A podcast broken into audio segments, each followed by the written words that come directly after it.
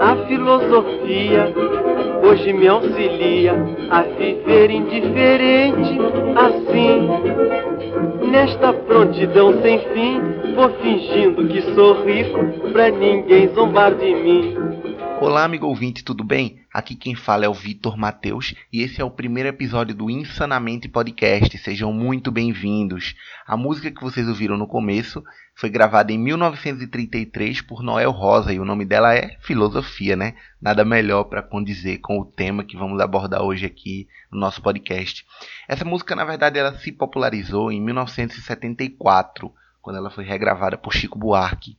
Chico Buarque que estava sendo, é, obviamente, perseguido pela ditadura, né? censurado pela ditadura, e uma das estratégias que ele usava para fugir desse, dessa censura nas letras dele era gravar música de outras pessoas. Então ele tem CDs apenas com composições de outras pessoas, mas que ainda não fugiam com essa proposta, fugiam dessa proposta subversiva é, das músicas que o Chico compunha também, né?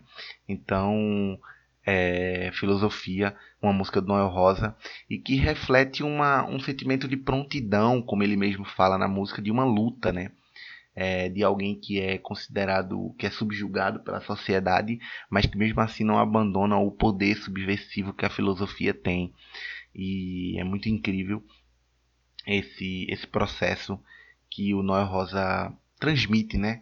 né? Nessa música de, bom, muito tempo atrás, é, 70, 33, então já vai 70, 67 anos, né? Mais quase 20 aí, já tem quase 90 anos essa música, mas continua muito viva e muito forte para passar uma, uma visão, né, pra gente.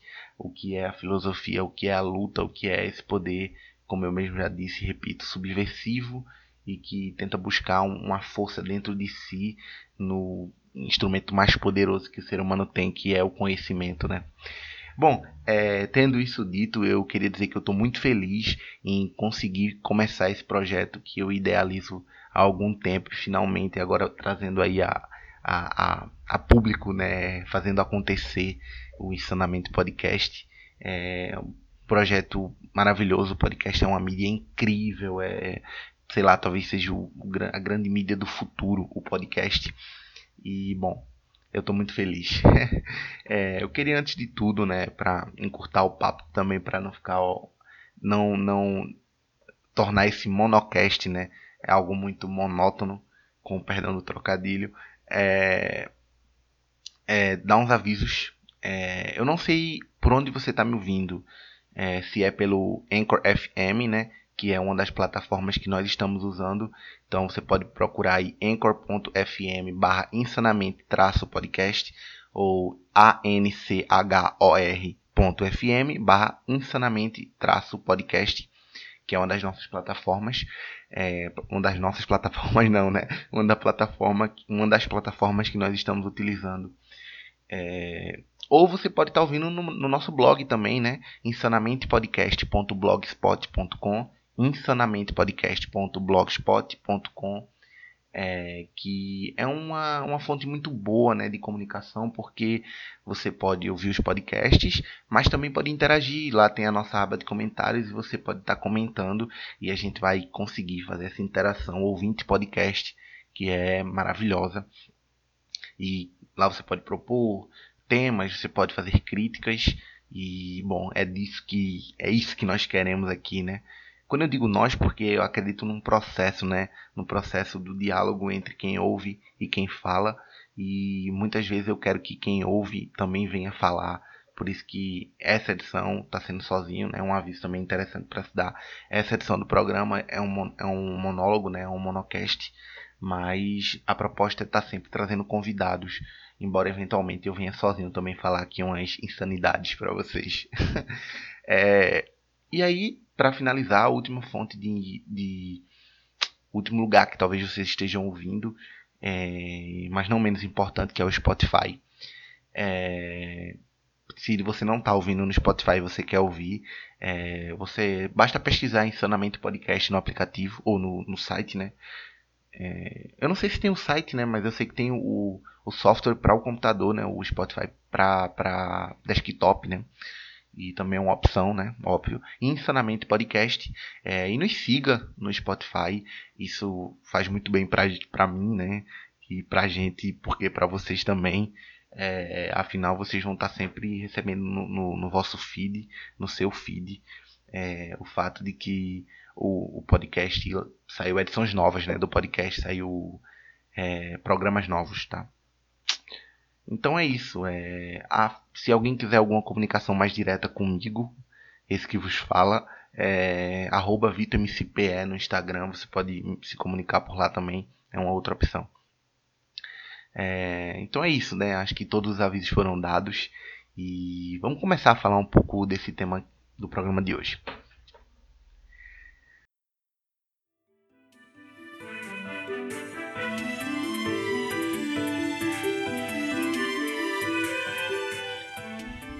Bom, hoje é, eu, eu, trouxe uma proposta que na verdade não é para hoje, é uma proposta que eu quero levar para todos os, os, nossos programas, que eu denominei de aforismo do dia, né? Para fazer uma explicação bem rápida, aforismo é qualquer frase que tenta resumir uma ideia.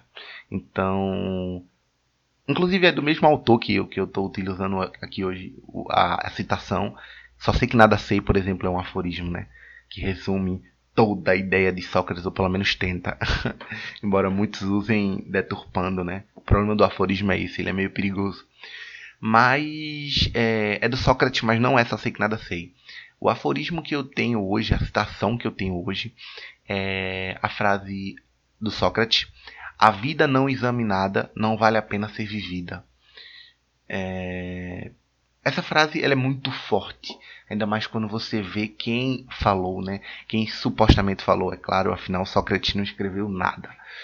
É, mas supostamente o Sócrates falou essa frase quando no seu julgamento, que o condenou à morte, inclusive a bebê cicuta, o veneno. E essa frase é incrível porque ela, ela é um, um, brado de guerra do Sócrates dizendo que é melhor ser morto, é melhor morrer, se suicidar, do que continuar vivendo sem questionar a verdade. Porque a ameaça que o governo ateniense fez ao Sócrates foi, na verdade, a proposta foi: te mata ou te exila. E o, o exílio do Sócrates seria um exílio físico, né? Iria para outro lugar mas também seria um exílio intelectual, né? Seria um parar de pensar. E o Sócrates definiu que para ele aquilo não era interessante, né? Mais valia a morte do que é, a vida sem a busca pela verdade. Então, para Sócrates, a vida não examinada não vale a pena ser vivida. E, bom, acho que isso é filosofia. filosofia é isso. Filosofia é busque a verdade, busque conhecimento e siga em frente. É, nunca, nunca se submeta às meia-verdades que bom, aparecem, viu? Vão aparecer bastante e continuam aparecendo para sempre. Bom, eu acho que é isso. É, sobre a frase do Sócrates é o suficiente. e é filosofia, né? O tema de hoje é filosofia. É, Existem existem muitas muitas frases que são usadas, né? Muitos muitos aforismos que tentam definir o que é filosofia. Eu gosto muito de uma. Eu não sei quem foi que falou isso, tá? Mas também não é relevante. Que é dizer que a filosofia é a arte de ter dúvidas. E eu acho que é isso. Eu acho que a filosofia é é basicamente a tentativa de buscar uma verdade que está no íntimo. É, cortar hastes, né? arestas, né? podar aresta, colocar pingo nos is e definir algumas coisas. Não definir, né? mas tentar entender melhor algumas coisas. É, o que é esse objeto do estudo da filosofia de fato muda é, dependendo de onde você está, quando você está e quem você é. Mas filosofia é isso, né? A gente pode falar que a filosofia tem uma definição etimológica, né? A etimologia da filosofia veio do Pitágoras de Samos, né? Que é um filósofo pré-socrático que dizia que, que filosofia significa, né, em grego, é, amor à sabedoria, né? Amor ao conhecimento. Sofia é conhecimento, os filos é amor, né? como definido pelo Aristóteles, né? Philos é o amor, é, mas é aí tem uma diferença muito interessante, né? Porque Eros, na verdade, é o amor é o amor que Platão e Sócrates definiram, né? Basicamente, que é esse amor do desejo, paixão e mas não é Eros, Sofia, é filosofia, porque é o, a amizade, né? É o amor depois do desejo, é o amor construído, é o amor da manutenção. E filosofia é isso, é manutenção de sabedoria também, entende? É muito interessante essa, esse paralelo entre as duas palavras e como isso muda todo o contexto do que é filosofia. É, então tem uma pergunta que é muito interessante que eu sempre, eu, eu sempre me fazia antes de começar a estudar filosofia, como eu comecei, é, a origem da filosofia, né? Por que a filosofia surgiu? É, a filosofia ela surgiu num contexto é, em que havia uma falta de uma fonte que informasse melhor é, uma origem, né? É, uma fonte que informasse melhor, melhor uma origem não, as origens, por melhor dizer. É, devido à falta de conhecimento é, do, dos homens antigos, né, na, na Idade Antiga, é, essa busca ela era feita sem cientificidade nenhuma, então não havia poder científico, né? Na, na, na, Idade Antiga, na Grécia Antiga, por exemplo, ali por volta do século V a.C. Então a solução encontrada foram os mitos, né?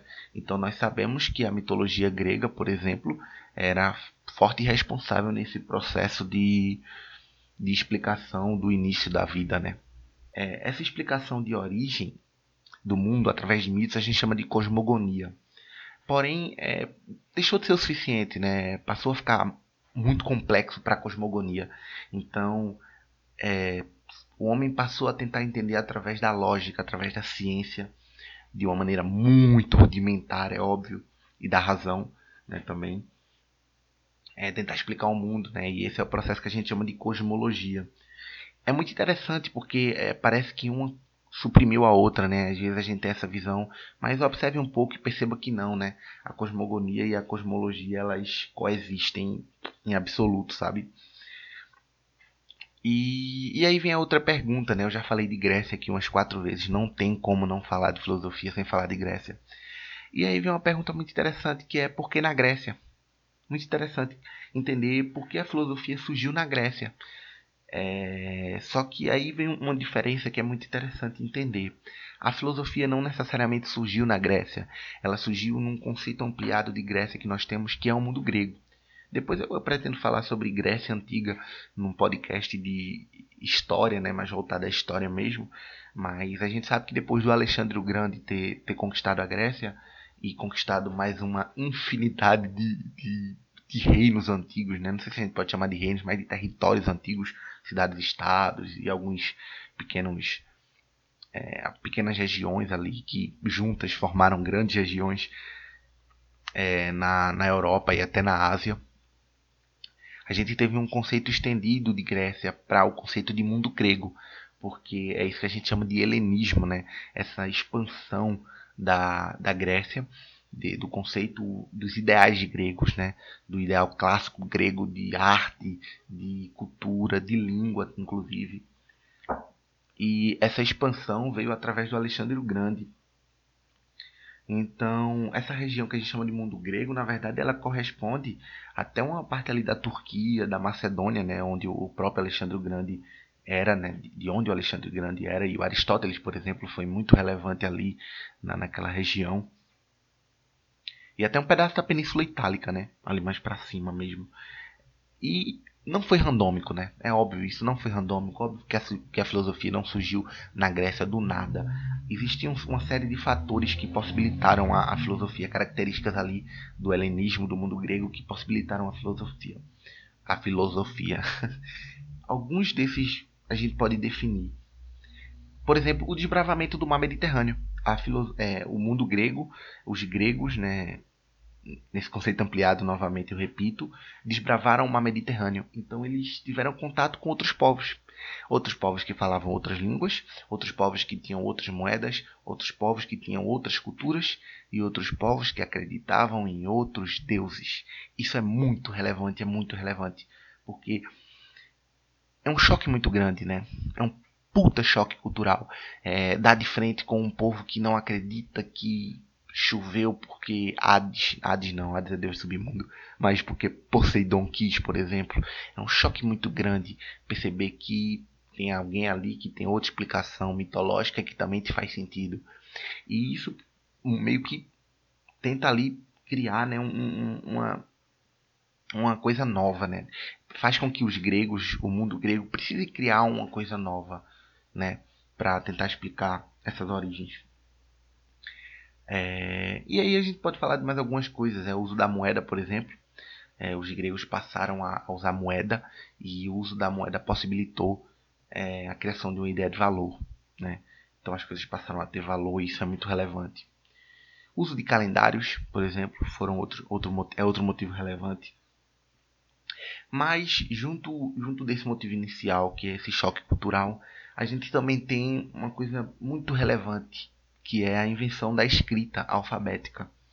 Porque conhecimento por tradição oral é muito bom, mas a tradição escrita fortalece. Inclusive, se não fosse a falta de tradição, a falta de tradição escrita, talvez a filosofia não tivesse florescido, porque a falta de tradição escrita antes da, da, da invenção da tradição escrita é, fazia com que a Grécia não tivesse uma religião forte.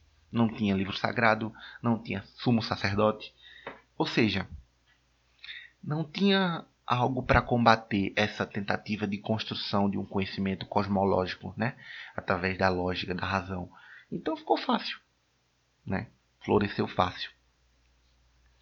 Então essa transição de sem escrita alfabética para com escrita alfabética foi muito importante, tanto dos dois lados, né? tanto do fato de não ter antes como do fato de agora ter. As duas coisas foram muito relevantes. A Grécia era um, tinha uma liberdade política muito relativa, mas tinha, né, que é algo muito, muito raro para a época em questão, porque é, essa liberdade política ela permitia né, que, que, que, houvessem os diálogos nas ruas, né, nas ágoras, as assembleias gregas, então uma das assembleias gregas.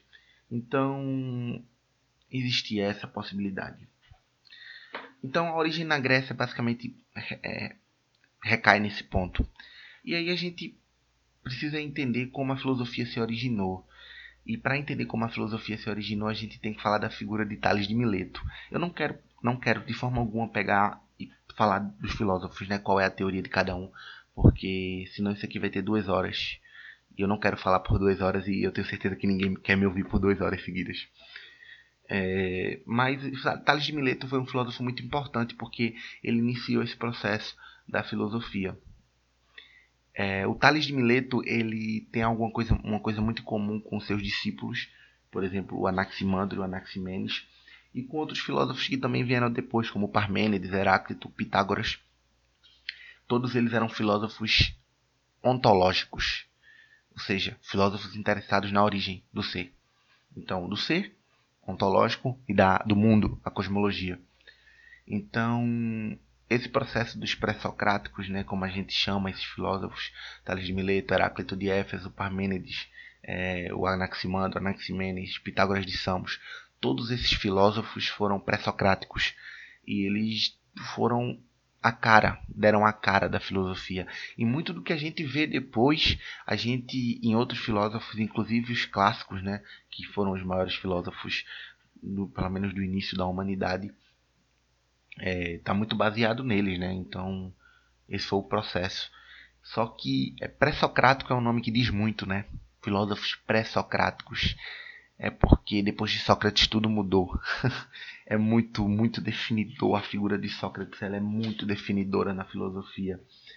Ele foi um divisor de águas. O Sócrates mudou a cara da filosofia porque o Sócrates ele simplesmente é, passou a ignorar um pouco essa, essa ontologia, essa busca por, pela origem do mundo e passou a valorizar um pouco mais o autoconhecimento. Então eu não quero mais saber quem criou o mundo, não é relevante para mim. Eu não quero mais saber como o mundo existiu, se foi do, do, do, ar, se foi da água, se foi do fogo, se tudo muda, se tudo é igual, se foi dos números, não importa para mim. O que importa para mim é eu quero me autoconhecer, porque é o autoconhecimento que vai me levar adiante. E para me autoconhecer, eu tenho que admitir uma coisa, eu tenho que admitir que eu não sei de nada. Então, a verdade absoluta não existe. Então, Sócrates prega muito isso. É, Muitos talvez nunca tenham ouvido a frase completa do Sócrates, só sei que nada sei, né? Mas na verdade ele disse, só sei que nada sei e embora isso não seja nada, é, já me coloca na vantagem, já me coloca em vantagem perante aqueles que acham que sabem. É, não é exatamente isso, é só uma paráfrase porque eu não lembro da frase, eu não vou pesquisar agora aqui. Mas basicamente é isso. Eu não sei de nada, mas o fato de eu saber que não sei de nada me coloca à frente de todos vocês que acham que sabem de tudo. E o Sócrates ele, ele foi muito importante por causa disso, né? Ele tem um método socrático, que é esse processo de maiêutica, que é o parto do conhecimento. Fica aí uma curiosidade, né? A, a mãe do Sócrates era parteira, e aí o Sócrates se dizia parteiro mais do conhecimento. Então ele tirava o conhecimento de dentro das pessoas, ele botava esse conhecimento interno para fora ele encontrava o conhecimento junto com as pessoas, né? Ele dizia que essa troca de conhecimento, por isso a base do pensamento socrático é o diálogo, né? O que explica ele nunca ter escrito nada. Então, tudo que, o, que a gente sabe do Sócrates vem através de, na verdade, tudo não. Existe um, um poeta chamado Xenofonte, se eu não tiver enganado, é, que também um general, na verdade, eu acho que ele era general, que é, também falou muito sobre Sócrates mas é, o Platão é a base do conhecimento socrático e o Platão é muito importante, é muito importante. Eu, eu, isso é uma questão totalmente pessoal. Eu entendo que os filósofos clássicos eles vêm com importâncias diferentes, mas é, realmente foi uma subida de escada na minha concepção, porque o Sócrates foi vital, vital, é, é divisor de águas.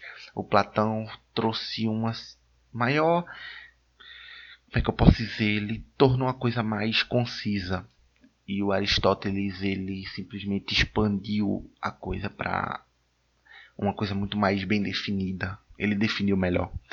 Então Sócrates iniciou, o Platão desenvolveu e o Aristóteles deu os pingos, os pingos nos is, ele concluiu as coisas, ele cortou ali, simplesmente ele arredondou a filosofia e entregou para o mundo para que a gente hoje pudesse ter essa infinidade de, de caminhos e vertentes que a filosofia pode tratar, né?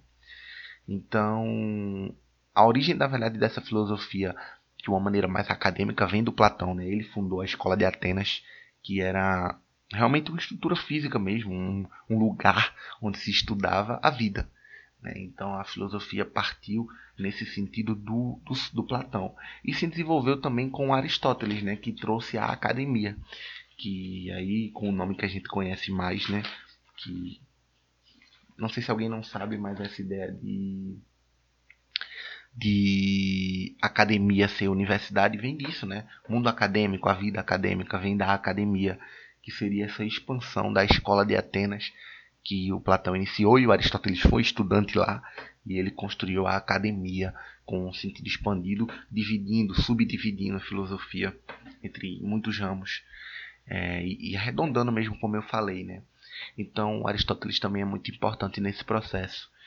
Então a origem da verdade dessa filosofia de uma maneira mais acadêmica vem do Platão, né? Ele fundou a escola de Atenas, que era realmente uma estrutura física mesmo, um, um lugar onde se estudava a vida. Né? Então a filosofia partiu nesse sentido do, do, do, Platão e se desenvolveu também com Aristóteles, né? Que trouxe a academia que aí com o nome que a gente conhece mais, né? Que não sei se alguém não sabe, mas essa ideia de de academia ser universidade vem disso, né? Mundo acadêmico, a vida acadêmica vem da academia, que seria essa expansão da escola de Atenas que o Platão iniciou e o Aristóteles foi estudante lá e ele construiu a academia com um sentido expandido, dividindo, subdividindo a filosofia entre muitos ramos é, e, arredondando mesmo como eu falei, né? Então Aristóteles também é muito importante nesse processo. E aí eu, eu, eu gosto de entender que aí acabou a filosofia clássica. Não é que aí acabou, mas agora a gente tendo isso entendido, a gente pode passar a, a falar de filosofia como um processo transi, de, de transição de épocas, né? Eu nem vou mais falar de filósofos especificamente, porque a filosofia ela passa por três períodos, sendo muito simplista, talvez. Mas basicamente a gente tem a filosofia num contexto medieval, um medievalismo ali, é, que é uma filosofia cristã, né? É uma filosofia que se ancora muito em duas figuras, na figura do São Tomás de Aquino e do Santo Agostinho, né? Que fundaram, são doutores da Igreja Católica, né? E fundamentaram o conhecimento da filosofia junto da teologia, né? Então colocaram é, cristianismo, não, eu não sei se colocaram cristianismo na filosofia ou se colocaram filosofia no. É, é isso mesmo. Colocaram filosofia no cristianismo. Eles construíram todo o pensamento da igreja, da religião cristã. E isso é muito, muito importante. Foi muito importante para a igreja católica essas figuras, embora tenha muitas outras, mas essas foram as mais importantes. E aí a gente passa por um período que basicamente é muito pautado no cristianismo. Mas o grande Peraí. Eu não sei fazer. Ah, enfim. Basicamente tem um clique da filosofia para a modernidade que é modernidade. Deixa eu me expressar melhor. A filosofia tem esse clique, essa mudança na modernidade. Porque a filosofia moderna, ela simplesmente pega toda a construção de conhecimento que vem desde o século V a.C. e você vem agora para o século XV e você vai olhar e vai dizer Vamos falar de tudo. E a filosofia moderna é isso, fala-se de tudo. É a expansão da filosofia para vários ramos. Então, a gente vai falar de racionalismo, a gente vai falar de empirismo, existencialismo, é, pontos, vertentes mais específicas, né? Como o niilismo, é, como é, o solipsismo. Então, que são pontos mais específicos. E aí tem o materialismo, tem o idealismo. São são muitas ideias que a filosofia moderna vai introduzir e vai entregar de bandeja para a contemporaneidade, né? para o nosso tempo, né? para o, o nosso povo, nosso, nosso povo não, né? o nosso mundo estudar filosofia, que também tem uma expansão né? muito grande, continua se expandindo. É... E aí tem uma questão da, da metafilosofia, né? porque eu não me lembro agora quem foi o filósofo que falou, mas tentar explicar essa transição da filosofia e a filosofia em si é um processo de filosofia. Então explicar a filosofia também é filosofia, porque exige uma compreensão exige uma busca pela verdade. Então nem é relevante explicar o que é filosofia. Por isso que eu trouxe essa ideia de começar falando o que é filosofia, é, por essa estudo da filosofia como uma história, né? Como se estuda história. Porque é desse jeito que a gente entende a construção da filosofia. Eu estou sendo simplista, é, eu poderia falar nomes, eu poderia definir basicamente o conhecimento socrático, aristotélico, é, e começar a entrar na, no, nos filósofos medievais, modernos, e a gente passaria muito tempo aqui. Então eu estou sendo mais simplista para tentar explicar o que é filosofia. Filosofia é um processo é um processo de busca de conhecimento, é um processo de construção de verdade, mesmo que essa verdade não seja absoluta e ela nunca vai ser. E é essa busca por tentar construir algo que seja mais mais conciso, mais próximo do mundo das ideias do Platão, mais próximo de algo mais verdadeiro. Parece muito redundante, mas é isso. Filosofia é isso. É... E aí a gente não pode fazer uma coisa. Eu decidi colocar esse tópico, falar um pouco dessa questão, porque é muito perigoso. A filosofia é muito perigosa como conhecimento. Se você não entende o contexto, é, tudo na vida é contexto, tudo é contexto. E a filosofia não seria diferente. A filosofia não, nunca vai deixar de ser contexto, ela é contexto também. Então, não pegue um filósofo e tire de seu contexto. Aforismos são perigosos. Eu comecei falando disso aqui no, no programa. Aforismos são muito perigosos. Não, não, não pegue uma frase sem entender o que ele diz por trás ali. Então, não pegue Deus está morto do Nietzsche e tente explicar se você não entende o que é niilismo. Tente explicar, não, não suponha, isso eu quero dizer. Não suponha, procure entender o que é o Deus está morto do Nietzsche ou que é Eu só sei que nada sei do Sócrates. Porque senão você cai num erro muito grande, que é o anacronismo, que é uma coisa que eu tenho visto muito hoje, inclusive sendo pregada, as pessoas batem no peito e elas afirmam o seu, preconceito, o seu preconceito, não, desculpa, elas afirmam o anacronismo dela, delas como se isso não fosse algo muito ruim, e é algo muito ruim. Então, tem uma frase do Aristóteles que o Aristóteles fala o seguinte, que a mulher é um homem castrado, incapaz, incapacitado, né, de fazer política. A mulher é um homem castrado, incapacitada de fazer política. Cara, você não pode pegar essa frase do Aristóteles. Primeiro, você não pode concordar com ela estando em 2019. Então, pelo amor de Deus, né, não nunca, pelo amor de Deus, é, use essa frase do Aristóteles para tentar explicar alguma coisa para tentar definir que mulheres não podem fazer política. Afinal, estamos no século XXI, já faz 19 anos. É, é, mas também não queira julgar o Aristóteles como um, um desgraçado, um machista. Cara, o Aristóteles era machista numa época que machismo não era uma luta, não era uma definição, não existia a ideia de que era errado. A sociedade ateniense, isso é muito importante, porque é da falta do conhecimento desse tópico que nasce o anacronismo, a filosofia, a, é, a cidadania ateniense, o cidadão ateniense era o homem, a partir de certa idade, que tinha terras e que era grego até sei lá qual geração para cima. Então, cara, era muito, era muito pouco o cidadão ateniense. Era um petit comitézinho assim, né? Não tinha muita gente, não é que todo mundo era cidadão. Então, o Aristóteles estava falando algo que estava incluído no contexto dele. Então a gente tem que tentar estudar a filosofia junto com a história. A gente tem que tentar, não, a gente tem que estudar a filosofia e a história. Inclusive é uma matéria da filosofia, a história da filosofia. Então, se você não estudar as duas coisas juntas, você vai cair no erro de trazer um tópico para fora, trazer uma fala para fora do, do lugar onde ela deveria estar.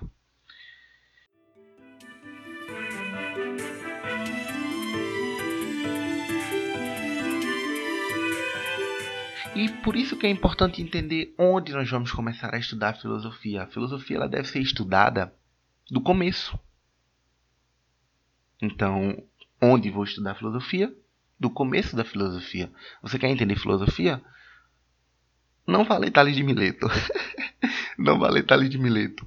Mas vale a República do Platão, por exemplo. Eu não, não queria muito falar de obras agora, mas já que eu entrei no assunto, é interessante falar. Você pode ler A República do, Platão, que é um livro interessantíssimo. Você pode ler O Banquete, que também é um livro interessantíssimo. E o Platão ele é muito palpável, né? É, é muito dá para digerir, porque embora seja meio chato é, de entender a fala difícil do Platão, né? Que eventualmente é um pouco é, eu não, não, sei, às vezes eu gosto de chamar isso de elitista, mas não é exatamente isso. É rebuscado demais para o nosso contexto, né? para a nossa coloquialidade. Então, às vezes fica meio complicado, mas com um certo esforço, com um livro que tenha notas de rodapé, vendo um pouco de alguns vídeos na internet, ajuda muito. Não tenha medo de procurar canais, só tente entender se são canais que vão te passar um conhecimento útil. É, mas pode, pode buscar essas fontes aí para tentar entender o Platão. E você vai estar tá começando num lugar muito bom, né? Porque o Platão escreve em diálogos e esses diálogos permitem adquirir o conhecimento muito bem. E tem muito Sócrates em Platão, né? Tem muita fala de Sócrates em Platão. Então é um bom lugar para começar. E nisso você vai construir esse processo de filosofia. É, eu não sei exatamente dizer onde começar a estudar, por que obras começar a estudar filosofia. É, mas tente fugir um pouco desses filósofos mais modernos, é, como muita gente, por exemplo, posso falar por mim, porque eu comecei por Nietzsche. O primeiro livro que eu li foi O Anticristo. O primeiro li livro assim, né, que bate na mesa de filosofia. É, o Anticristo, putz, cara, é ruim, é muito ruim. Tem estudos, eu, eu quero falar disso no futuro sobre niilismo, quero fazer um podcast sobre niilismo. mas é, tem estudos que dizem que ler Nietzsche antes dos 16 anos, Nietzsche, Kant, antes dos 16 anos, é, pode influenciar, pode criar tendências depressivas em jovens, porque é muito, é muito vazio. Nietzsche é muito vazio, niilismo é isso, é vazio. Então, causa esse, esse certa tristeza, né? O Nietzsche morreu louco, né? Por algum motivo, não sei se por nada, não sei se por isso, nunca saberemos. Quer dizer, talvez saberemos sim, enfim. basicamente escolha obras mais palpáveis, né? Uma, uma obra que eu sempre recomendo para todo mundo ler é A Utopia do Thomas More, que é uma obra que é muito boa para você não exatamente entender o que é filosofia, tá? Mas para você criar um hábito de leitura de filosofia. É... O Erasmo de Roterdã, por exemplo, tem uma obra super fácil de ler, que é O Elogio da Loucura que é uma obra que tem a ver com religião, uma crítica religiosa, embora o Erasmo fosse sim religioso, fosse cristão. Então, são algumas obras boas para se começar a ler. Voltando lá atrás, a gente pode falar da Ética Nicômaco do Aristóteles, que também é uma coletânea de, de obras, uma obra que é uma coletânea de livros muito boas também para livros muito bons para a gente entender um pouco mais dessas divisões da filosofia que o próprio Aristóteles fez. É, mas busque livros que falem de filosofia. É isso que eu queria deixar para finalizar. Isso que eu falei é importante, mas tem um livro, por exemplo, está muito pertinho aqui de mim. Eu vou me esticar para pegar, porque eu não lembro exatamente o livro dele. Só um segundo. Ai, peguei. Filosofia para principiantes do Richard Osborne. Filosofia para principiantes do Richard Osborne. É um livro muito bom, muito bom. Ele é ilustrado por um ilustrador chamado Ralph Edney. E esse livro você não vai achar é, hoje. Não sei se você acha em PDF, não sei se você acha para comprar em loja. Em loja muito dificilmente, mas em sebos eu já vi na internet. Não é caro e o livro é maravilhoso, todo ilustrado com os quadrinhos assim, muito muito legal, maravilhoso e que você vai entender a filosofia do começo. É maravilhoso esse livro. Eu que já sou um cara que estudo filosofia há algum tempo e tenho essa paixão por filosofia, já tenho uma certa bagagenzinha com filosofia, sempre recorro a ele, porque está na mão e é muito bom. Mas tem outras obras também que você pode ler, do Bertrand Russell mesmo, é, História da Filosofia, se não me engano, tem um livro chamado assim, que é muito bom, vale muito a pena. Eu queria trazer uma reflexão final, é... que é uma pergunta, na verdade, para introduzir um próximo tema que eu queria falar, para concluir. Estamos chegando ao final aqui do podcast, praticamente. É, eu queria perguntar onde reside a filosofia e será que a gente está perdendo a filosofia? É, tem muita gente querendo matar a filosofia porque a filosofia ela liberta demais e a gente não pode ser livre. Então, se é que vocês compreendem o que eu quero dizer, acho que eu não vou explicar isso não. Mas é, tem uma proposta de um filósofo italiano que fala português, ele, ele é muito brasileiro assim, chama Domenico De Masi. Ele é contemporâneo, está vivo ainda, tá com fazer minhas contas aqui, tá com 62 mais 20 dá 82 menos 81 anos. Está com 81 anos o Domenico De Masi. E o Domenico De Masi ele cria um conceito chamado ócio criativo. Ele é sociólogo, na verdade. E ele propõe que nós simplesmente podemos abandonar essa rotina de trabalho, de entretenimento, não é fútil, mas entretenimento que não exatamente vai nos levar a construir algo, a não ser que nós queiramos. Então você pode construir, a filosofia reside, aí eu estou acabando respondendo um pouco, em qualquer coisa. Mas quando o ócio é criativo. Essa é a ideia do Domenico De Masi. só o ócio não é importante. Tem que ser criativo também. E só a criatividade não é importante se não tiver o ócio. Então a proposta é que é, fazer nada, mas pensar fazendo nada, é, assistir uma série e tentar entender ali um pouco do que tem naquela série, o que é, em como a gente pode construir algum conhecimento daquilo, é uma proposta muito boa. A filosofia reside em qualquer coisa, só que a gente perdeu um pouco dela. Nosso, nossa civilização tem perdido um pouco da filosofia. Então, a proposta é que a gente resgate a filosofia, porque ela não é inútil. É, ou melhor, ela é inútil sim. É, a filosofia é inútil sim. Mas não é por causa disso que ela é ruim. Repetindo, para frisar o conhecimento, a ideia, né? a concepção. A filosofia é inútil, mas não é por causa disso que ela é ruim. É por causa disso que ela é boa, por ser tudo e nada ao mesmo tempo. Por construir tudo, destruir tudo e reconstruir, porque é disso que a gente vive, é essa transformação que nos leva adiante. Então a filosofia pode não ser nada, mas é dela que tudo vem. É por causa da filosofia que tudo é como é. Quer dizer, quase tudo. É, mais ou menos. filosofia é isso, não tem verdades absolutas, mas é essa construção de possibilidades.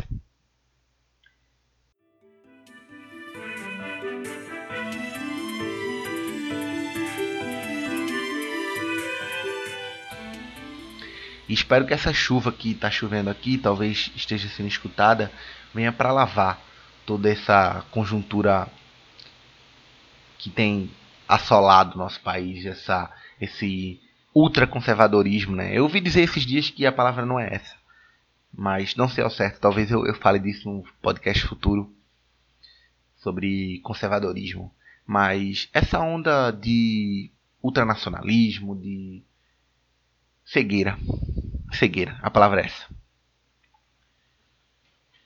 Bom, é, é isso. É, esse foi um monocast, como eu acho que eu vou ficar chamando esse, esses podcasts de monólogo. É, eu falei um pouco de filosofia, falei um pouco sobre a história da filosofia, sobre como começar a estudar filosofia. Filosofia é algo maravilhoso, povo. Filosofia é algo muito bom. Eu queria deixar isso claro para o meu ouvinte. Esqueça essa visão chata que a filosofia é passada na escola, né? Esse pragmatismo. Não, filosofia é muito prazeroso. Filosofia, eventualmente, acontece de vez em quando comigo, de eu entender que um pensamento que eu tenho é um pensamento filosófico que alguém já conceituou há muito tempo atrás. Então, busquem a filosofia, busquem o conhecimento, não se prendam às, às verdades impostas pelo mundo. Basicamente é isso. E nunca nos calemos, tá? Isso é importante. É, não deixem de pensar. Bom, eu queria deixar uma, uma, recomendação, tá? Eu tenho essa proposta de trazer algumas recomendações todo o podcast. E eu vou deixar uma proposta de um canal no YouTube chamado Parabólica. É um canal de um professor. Eu quero muito trazer o, o Pedro Renault aqui no podcast. Ele é um cara incrível. É um cara que é muito responsável por essa vontade de, de estudar filosofia que eu tenho tido. Parabólica, o canal no YouTube. São vídeos sobre filosofia, são vídeos muito prazerosos, são vídeos didáticos, vídeos de aula mesmo. Então, aula de Nietzsche, aula de Kant, aula de Hegel, aula de Schopenhauer, Sócrates, Platão. Mas também é muito prazeroso e serve como uma chamariz. Às vezes, eventualmente, eu vejo um vídeo sobre algum filósofo que eu não tenho muito conhecimento e já me tenho vontade de ler logo, então já parto para ler é, a obra desse filósofo, alguma obra desse filósofo, normalmente a obra-prima, Magnum Opus, do filósofo. Então, essa é a minha recomendação. É, e bom, para concluir, é, busquem a filosofia, não se prendam, acho que eu já disse isso, mas eu vou dizer de novo, não se prendam, busquem a filosofia, filosofia é conhecimento, filosofia é muito importante, não é à toa que é a mãe de todas as ciências. Então, não deixemos que meias verdades nos invadam. É, para concluir de vez agora, para me despedir, é, sigam o Insanamente Podcast no Spotify, se você estiver utilizando o Spotify. Se você estiver utilizando o Blogspot, né, o nosso blog, insanamentepodcast.blogspot.com, é, comente, por favor, deixe seu comentário. É, tá chato pra caramba, Vitor. Foi muito chato. Tu falou aí uma hora, duas horas, sei lá quanto tempo vai ter isso. Mas. É, façam esse tipo de comentário. Tá muito longo, tá muito curto. Sozinho é ruim. É, isso é muito importante. E a gente também tá no Anchor.fm, né? Que é. Deixa eu dar uma subidinha aqui na minha pauta. É, Anchor.fm barra insanamente Ponto, desculpa, vamos lá. Anchor.fm barra insanamente hífen, né? Tracinho podcast. Anchor se escreve A-N-C-H-O-R. É âncora em inglês. Estou muito feliz. É, para quem ouviu até agora, meu muito obrigado. Prometo que a gente vai melhorar esses podcasts. Agora são 2h19 de 8 de setembro de 2019. É, eu pretendo construir uma ideia melhor. No próximo podcast eu não vou garantir, mas muito provavelmente vai ser um podcast sobre indústria cultural, né? Escola de Frankfurt, Theodor Adorno e Max Horkheimer. Nome muito difícil. Escola de Frankfurt, indústria cultural. Muito interessante, é maravilhoso e nesse nesse podcast eu vou ter um amigo meu, é, então que, que entende muito do assunto e vai poder construir esse diálogo maravilhoso sobre esse assunto. Então é isso, tá? Estou é, muito feliz por esse podcast ter acontecido. É, esse é o Insanamente Podcast é, a sua dose semanal de reflexões de uma mente insana. Meu muito obrigado e até a próxima. Roupas e joias funcionam como sistema de cota. Agora os negros têm bolos de notas e drogas e armas, por isso falo em metáforas. E ah, oh, oh, não tem mais filosofia na escola. Ah.